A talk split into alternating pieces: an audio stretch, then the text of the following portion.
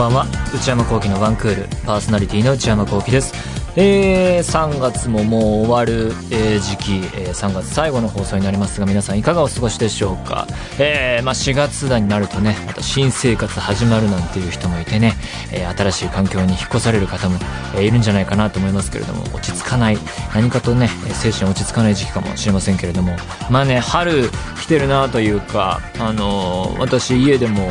えー、だに冬用のねあの羽毛布団かけてると朝なんかもう暑いなというような時期ですけれどもね。世間的に言うと最近気になったニュースがあって東宝シネマズ映画館ですね。の料金が値上げが発表されたっていうね、えー、6月1日からだそうで、えー、通常の一般大人料金1800円が1900円になり、えー、シニア、ファーストデイ、レディースデー、東宝シネマズデーも、えー、100円値上げだと。で、大学生、高校生、中学生、小学生、幼児、レイトショーは、えー、同じで変わらないということだそうですけれども、えー、メールもいただいてまして、読んでいこうと思います。ラジオネーム、星香さん。内山さん、こんにちは。この度東宝シネマズが6月1日から一般鑑賞料金を現行の1800円から1900円に値上げすることを発表しました。ネットフリックスなどの配信ものも増え値上げにより今後ますます映画館離れが進むのではと危惧しています。これから先映画館が生き残っていくためにもっとこうした方がいいなど何か思うところはありますか？これね、こういうの話題については、あの、このオープニングで話していこうと思うんですけれども、えー、まあ、東宝シネマズ、あのー、まあ、僕が行くのは東京に限りますけれども、まあ、各所にあってですね、そしてまた、いいところにあるんですね、えー、繁華街、えー、みんな人が集まる、えー、絶妙な場所にあってですね、えー、東宝シマズのホームページも使いやすい、えー、というところで、まあ、利用者、えー、多数いらっしゃると思うんですけれども、ということで、まあ、100円値上げ、まあ、影響も大きいんじゃないかなと思うんですね。で、まあ、僕自身に関しましては、まあ、映画趣味ですし、まあ、普段からこの、えー、割引とかあんまり気にせず、えー、まあ、ポイントカードは結構活用してますけれども、まあ、100円上がったからといってま、東宝シネマズやめようかってことは、まあ、ないと思うんですよね。ただまあ、映画というものを映画館に行くということが単なる、まあ、エンターテインメントの中のいろいろある中で、まあ、映画でも行ってみようかみたいな、えー、チョイスの一つ、えー、だったりするとですねあ100円上がったんだっていうので、まあ、影響なくはないなっていう100円はねパッと見てあ100円かと思うけど実は大きいんじゃないかなっていう気がなんとなくしてますけれども話変わってあの最近雑誌を買いましてあの月刊配備4月号っていうですね、えー、今手元にあるんですけどこれこちら買いましてこれ結構面白くてですねすごい重要なテーマ私的に今気になってるテーマがギュッと詰まってるなと思ってまあハイビーは、えー、HIVI と書いてハイビーですけれどもまあ基本的にオーディオビジュアル専門して、えー、かなり専門的なねいろんな話題取り扱ってらっしゃいますけれどもスピーカーだったり、えー、アンプとかそういうオーディオビジュアルの、えー、新機種とかの紹介だったり、えー、解説だったりっていうのを結構やられてる雑誌で。でこれが今回の特集がですね今自分が考えてることだったりその東宝シネマズの値上げだったりにすごいガシッとはまるなっていう特集でそれがタイトルが「映画と配信」っていうね表紙には「自宅が最善」映画と配信、ネットフリックスオリジナル映画、ローマをどう見るかっていうのありますけれども、表紙にはあのネットフリックスオリジナル映画のローマの、えー、劇中のカットが使われてますが、ホームページにも書いてあるんですけども、ハイビーはまあ、基本的にパッケージソフトを重視してきたと。で、パッケージを、えー、DVD なりブルーレイなりを自宅でどれほど、まあ、いい環境でパフォーマンスを上げてみるのかっていうところに注視してきたんだけれども、まあ、近年は配信作品が増えてきて、えー、で、配信作品は、まあ、その、出自ゆえに劇場公開せずにあるいは限定的にして、えーまあ、でそういう作品で評価が上がっているものが増えてきたと。でそういうものはパッケージ化されないというところがあってですね。でそれを配備的にどう扱っていくのかっていうところでハイビーの今月号の結論としては、まあ、ローマは、えー、映画館でもやるけれども日本でも小規模に公開で始まってますね。自宅で見るのがベストだと結論付けてます。でなんでなのっていうところはまあ雑誌買って読んでいただくのがいいと思うんですけれども、まあ、ハイビー的にはまあこれからパッケージというものがどうなるのかっていうところで、まあ、今回特集されてると思うんですが、まあ、この映画館の話にちょっとずらすとですね最近考えてたことにすごい、えー、フィットするというか映画館のスクリーンってなんか画質悪くないってちょっと思ってたんですよ。というのも去年私テレビを買い替えまして、あのー、そこから67年前に買ったプラズマテレビを、えー、もうプラズマテレビっていうのはもう生産してない携帯ジャンルらしいんですけれどもそれを、えー、使い続けたところを変えましてあの 4K の有機 EL テレビに変えたんですね。で、えー、まあ、プラズマ買った時も映画とかサッカー見るならこれだと。で、もそれが生産終了しちゃって、あ、じゃあどうしようかなって思った時に、えー、まあ、有機 EL っていうものが新しく最近出てきたと。まだ出始めで高いけれども、まあ、とにかく映像がすごいと。映像のクオリティがすごくて、映画とか見るならこれだみたいに宣伝されててですね。で、いろいろこう調べて、じゃあこれ買ってみようっていうのを買ったんですけれども、で、買ってみて、もう結構アプリとかも最近のテレビは充実していて、で、4K のネットフリックスのプランとかも新たに入りまして、それで見たんですけれども、あ、やっぱりすごいなと。この映像はなんだかわかんないけどすごいと。理屈はわかんないけどすごいみたいな凄さがやっぱりあってですね。で、ブルーレイも一応その 4K で見れるやつも買ってですね、えー、まああんまり活用してないんですけれども、そういう風に、えー、見てたんですね。で、そういうのを使い続けてしばらくして映画館に行くとですね、あれ？なんか画質微妙じゃないと。まあ、詳しい理屈はわかんないんですけど、それ、これは感覚的なところですね。えー、黒、黒色がもっとこれ沈まないとちょっとぼやけちゃうんじゃないのかなっていうフィーリングが生まれ始めたんですよ。で今映画館っていうのは日本の映画館っていうのは基本的にまあフィルム上映してたものがあえてこうねあのリールを回してたところからデジタル上映にほぼほぼ変わりまして、えー、でデジタル上映って基本的には 2K なんですね、えー、その 2K とは何かっていうのをググってほしいんですけれども僕もあのなんとなく喋ってますから。で 2K で見るとですねつまりそれに一方で 4K テレビを持っていて 4K の映像を Netflix から見たりあるいは 4K のブルーレイっていうのが今出てますからウルトラ HD ブルーレイっていうらしいですけどもこれは買ったことないですけれども、えー、で見たりですね。で 2K 放送地上デジタルの 2K 放送もそのテレビ自体の技術でアップコンバートっていうのがあるらしくてだいぶ綺麗に見れると。であとなんか HDR っていうのもあるんですけどなんかその辺はよくわからないと。ただそのテレビで見ることになれるとですねだから劇場で見たらあれってなったんじゃないかなって思ったんですよね。でこれから、え、4K 放送が始まりでもっと未来には 8K 放送が、え、予定されてるらしいですけれどもまあ、劇場もまあ変わっていくのかもしれないけれども今はそんなにこう見えてこない中で 2K のまま行くのかっていう意味では、え先ほどいただいたメールの中にもありましたが映画館というものの立ち位置劇場の立ち位置は難しくなっていくんじゃないのかなっていうのがやっぱり思ったところですね。つまりその人の目っていうのはあの良くなればそれに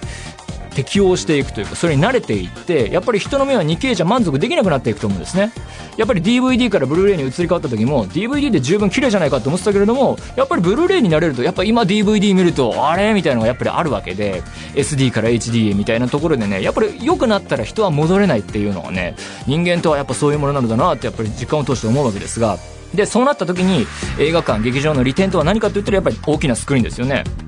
テレビでは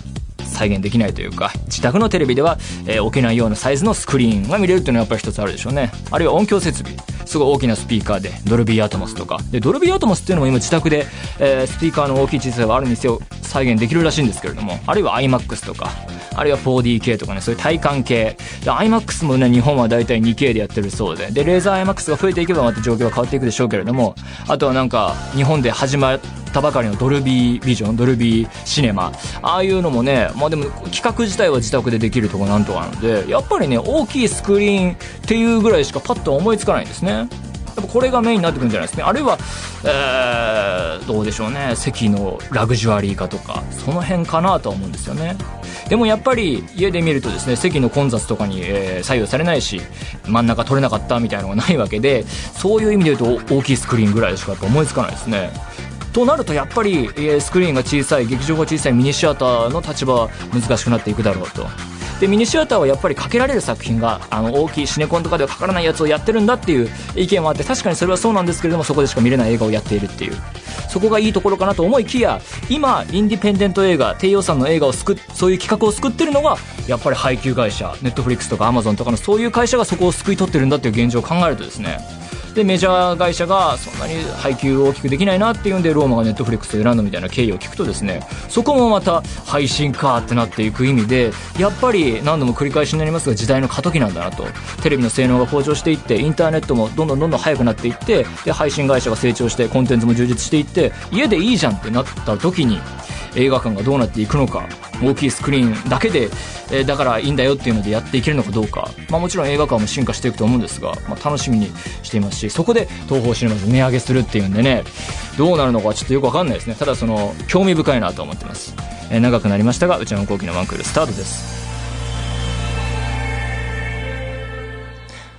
内山昂輝のワンクール続いてはこちらのコーナームビログ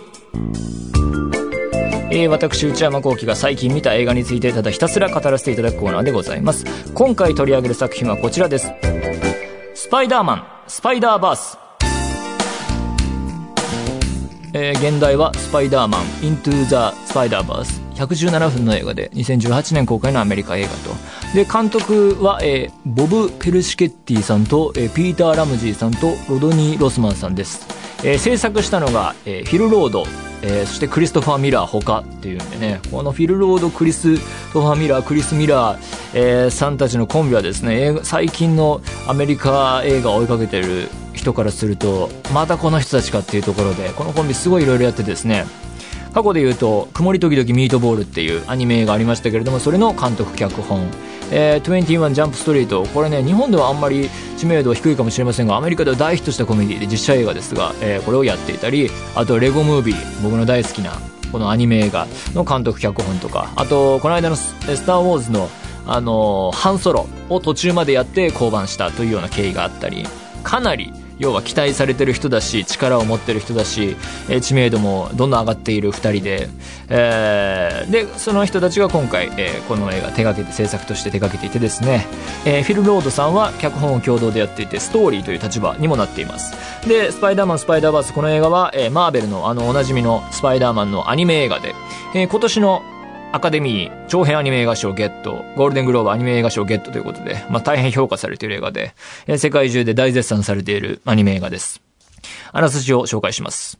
主人公は、えー、ニューヨークのブルックリンに住む中学生、マイルス・モラレス君。えー、彼は、まあ、成績優秀なんですね。で、そのため、プラス親の意向もあってですね、最近、レベルの高い中学に転校したんですけれども、えー、そこの新たな現実に馴染めず、前の方が良かったなという不満をこぼしています。で、お父さんとの関係もあまり最近はうまくいってないというような、えー、そんな、えー、男の子です。で、マイルスはある日、えー、仲良しのおじさん、まあ、親戚のおじさんのアーロンという人と、まあ、壁にあの、グラフィティアートというか、落書きをしていた時にですね、えー、まあ、スパイダーマンおなじみの導入なんですけれども、遺伝子操作された雲に噛まれ、まあ、この辺はまあ、ハイハイと行くやつですね。スパイダーマンなんでっていう、えー、超能力を、例の能力をゲットして、スパイダーマン化します。まあ、みんな知ってるあれですね。えー、で、マイルスは、えー、後日、えー、ひょんなことから、えー、悪者と戦う元祖スパイダーマン。もうそのスパイダーマンっていうのがもういる、えー、という世界なんですね。その、この、今回の世界は。で、ピーター・パーカー。こっちの方がお馴染みですね。ピーター・パーカーを目撃するんですけれども、そこでピーター・パーカーはなんと敵に殺されてしまうと。それを目撃します。で、そこで、えー、戦っていた悪者の名は、キングピンという、大きな男の人で、キングピンの狙いは、他の次元への扉を開くこと。異次元の時に言う、あの次元ですね。えー、で、まあそれを許したら世界は大変なことになってしまうと。で、マイルスは、えー、その男の子は師匠になるはずだったピーター・パーカー、もう失われてしまった目の前で、えー、その状況でキングピンを、えー、自分の能力によって倒せるのだろうか、世界を救えるのだろうかというようなあらすじの映画です。で、えー、私、えー、内山幸喜、アメコミ映画からもう近年はめっきり脱落してまして、えー、マーベル・シネマティック・ユニバース MCU もですね、初期はね、結構アイアンマン1、2とか、マイティ・ソーとか、アベンジャーズの最初の方とかね、えー、見てたんですけれども、最近ブラックパンサー見たかなぐらいでね、全然ファンじゃなくてですね、DC もワンダーウーマンは見たけど、全然、あアクアマンっていうのがやってるのねっていう感じで、基本的にアメコミ、えー、マインドがなくてですね、えー、そう追いかけてる感じはないんですけれども、えー、まあ、今回はあまりの評判の良さに、えー、見てきまして、えー、2D 字幕、で、ドルビーアトモスの、えー、スクリーンで見てきました。えー、したところ、まあ、すごくてですね、圧倒されましたね。この、えー、時代に2019年に今でも新しいものを見たなっていう感覚、えー、そして新しい映像に出会えるんだなっていう興奮を味わって、これはすごいと。これは1900円払ってもいいんじゃないかなっていうような映画でびっくりしました。えー、で、そのすごいところをいろいろなんとか紹介していこうと思うんですが、ポイントの一つ目は、すごい凡庸な言葉になりますが、映像がすごい。そう、かっこよすぎますね、この映像。だから、あの、まあ、アニメ映画ですけれども、なんていうか、まあ、映像全般を見るのが好きな人、映画好きじゃなくてもですね、なんかすごい、なんかすごいもん見たいなっていう人には見てほしいというか、おすすめというか。まず、えー、一つ、第一段階としてパッと見て思ったのは、えー、まあ、アメコミの漫画がそのまま動いているかのようなタッチですね。で、パッと見たときはですね、いわゆる、まあ、アメリカ、えー、現代 3DCG アニメの雰囲気なんですけれども、それが動き出すとですね、アメコミがそのまま動いてるかのような、これも見てもらわないとっていうところなんですが、えー、いろいろ工夫がなされていて、わ、なんかその動いてることに感動があるんですね。で、そのアクション場面とかでは、こう、一瞬こう、一コマだけ、まあ、その厳密に言うと一コマじゃないでしょうけれども、一コマだけこう、漫画っぽい、色が抜かれた、えー、シンプルな構造の絵が出てきたりして、それが上がるし、その、またよく見ると画面の表面がちょっと紙っぽさというか、そこちょっと工夫がなされていて、そこのね、えー、な、そんなことまでやるんだって質感の表現もすごいし、そのキャラクターの奥の背景もですね、平面的なところもあればすごい超絶リアルっぽい。で、まあ、作られ方としては CG 作画してプラス手書きを足していくっていうスタイルらしいんですけれども、まあそんなこんなんですごいなと話を見ていくとですね、えー、アクションシーンが本当とんでもないですね。もうこれもなんか言葉で説明しづらいというか、まあだからそれが言葉で説明できない凄さっていうのがやっぱりその、その動画、動く映像としての凄さだと思うんですけれども、まあ、見てほしいとしか言いようのないアクション場面が多発、すごいと。で、ここからはこの映画の本当にすごいところなんですけれども、中盤でまあ、えー、ちょっとある展開があって、ちょっと話の、えー、がちょっと一段上がるという変わるんですね。そこでの絵の工夫、えー、アクションシーンの凄さ、えー、がですね、まあ、びっくりするというか、なんか、中盤、つまりは、悪役のそのキングピンという人の行動によってですね、さっき次元っていう話ありましたけれども、異次元から、違う次元、違う世界から、スパイダーマンと称するというか、スパイダーマン的なものが続々と登場するんですね。で、いろんな、だから要はスパイダーマンがたくさんいる映画なんですよ、これは。で、例えば、日本の、いわゆる萌えアニメっぽい女の子のスパイダーマン。とか、あの、ルーニーテューンズっぽい、こう、頭身の低い、小さい、えー、バックスバニー風というか、スパイダーマン。これがまあ、豚なので、ピーター・ポーカーって言うんですけれども、あとはこう、白黒世界の、ノワール世界のすごいサングラスかけたような、えー、ハット被って、異なる世界、異なる絵柄のスパイダーマンが同一画面に、その前からいるマイルス・モラレスとかと一緒に、えー、頑張っていくっていう展開になるんですね。これ、なった時に、え、どうすんのそんな違うもの入れてと思ったら、それぞれのキャラクターは、その世界、その自分がいた世界、自分の性質を引きずった絵のムードというか、その自身の規則性で、動き方で動いて、アクション場面もアクションしていくっていう、ちょっとね、まあ、説明していてもよくわかんないんですけども、わけのわからないすごいことをやってるんですね。まあ、違う世界の人が来たんだっていう違和感は確かにそのパッと見であるんですけれども、でもその存在がこの、えー、主人公たちがいる世界に、確かにいるんだっていう違和感のなさ。違和感があるんだけども違和感がないっていう、もう奇跡的な、もうよくわからない境地の表現をしていてですね。なんて手間のかかること。で、そのギャップがあってギャップがないみたいなことをするためにいろいろ、えー、細かい、えー、アニメーションの技法を駆使しているっていうのはパンフとかインタビュー、各インタビューとかに載ってるんですが、それを見た後読むと面白いんですけれども、で、彼らが加わって、こう、戦闘が繰り返されていって、最後、最終決戦になるとですね、結構長尺の、えー、バトルアクション場面なんですけれども、ほんと呆然とするというか、こんなにすごいものをなかなか見たことがないというような映像になっていて、またその色彩の豊かさ、動きの凄さ、絵柄の凄さ、プラス、そこの、えー、場面、場所の特徴を活かした色彩の豊かさというか、もうぐるんぐるん色柄が変わって、ともう、すごすぎてですね。まさにこう、新時代の表現というか、なんかこう、ある種の VR ゲームを、えー、見ている時の、こう、あれ被ってですね、なんかすごい、やってる時の凄さに近い感覚を味わえるというか、新時代だなっていう感じがしてですね。これをこう、メジャーな対策でやるのかという驚き。例えばこう、アートフィルム的なもので、えー、5分10分だったり15分だったり短編中編で、えー、すごいことやるっていうのはあったかもしれない。でもこうメジャーで全世界で公開するもので、スパイダーマンっていうこうファンの多い中でこんなにこう、アグレッシブなチャレンジというか、ここでそれをやるかというような凄さ、それを味わえる作品だと思いますね。本当にこう映像表現、アニメ表現として新たな地平まで行ってるんだというか、こんなの見たことないっていう映像がそこにあってですね。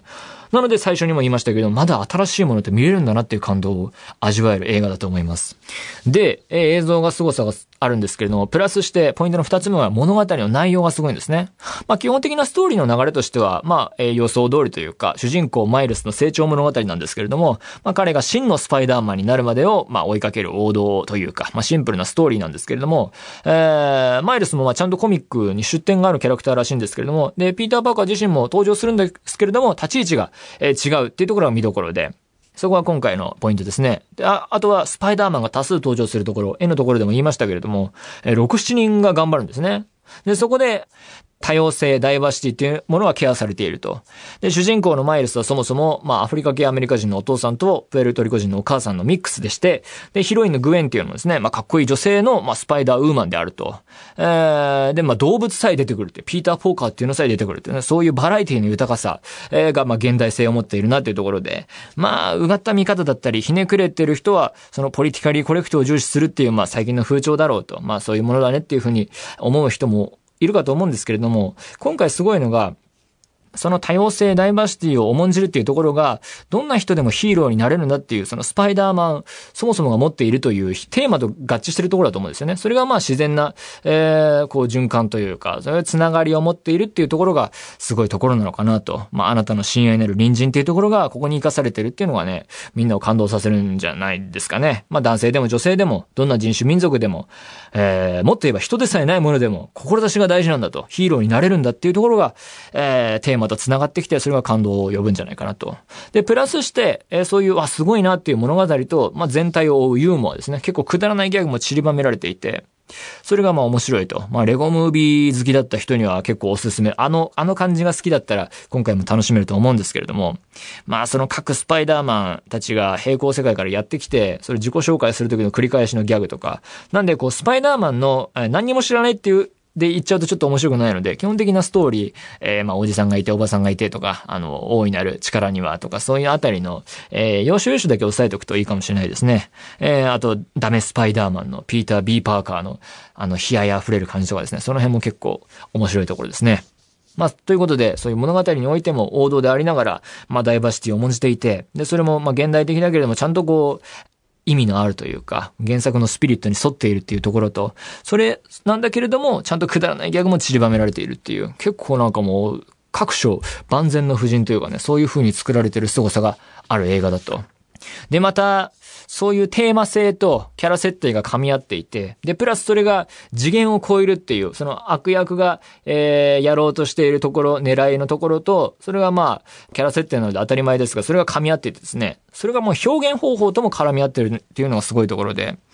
まあその基本的な 3D の、CG アニメのところに、えー、さっきも言いましたが、日本の、えー、二次元アニメっぽい、その、萌えキャラ風なキャラがいたり、ルーニーテューンズ風のキャラが出てきたり、白黒ノワールキャラが出てきたりっていうところで、それぞれの規則、それぞれのルールでそれらが動くっていうのを見事に表現していてですね、それがもともといた、えー、今回のスパイダーマンと共存してるっていうところで、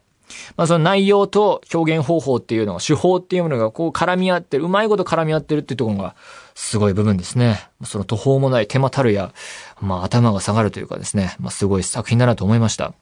ということで、まあ、まとめとしては、現代の大作のアニメ映画としては最高峰の一作なんだろうと。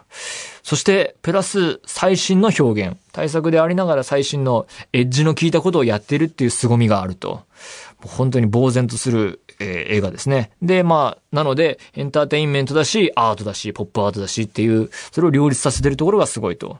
まあ、だから、日本のアニメーションにちょっと関わってる身としては、世界のアニメはすごいなと圧倒されましたね。とてつもない作品だなと思いますね。やっぱりこういうのはね、えー、映画館の大画面で、えー、見たいなと思いますし、そうですね、圧倒されましたね。あの、見るべき映画だと思いますので、えー、ぜひぜひまだやっている映画館ありましたら、皆さん見に行ってみてください。以上、ムビログでした。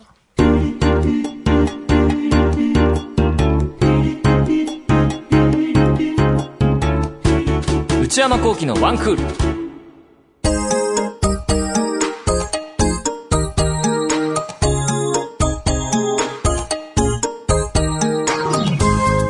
内山幸喜のワンクール、そろそろお別れのお時間です。えー、今週はスパイダーマン、スパイダーバースについて話してまいりましたが、いかがでしたでしょうか？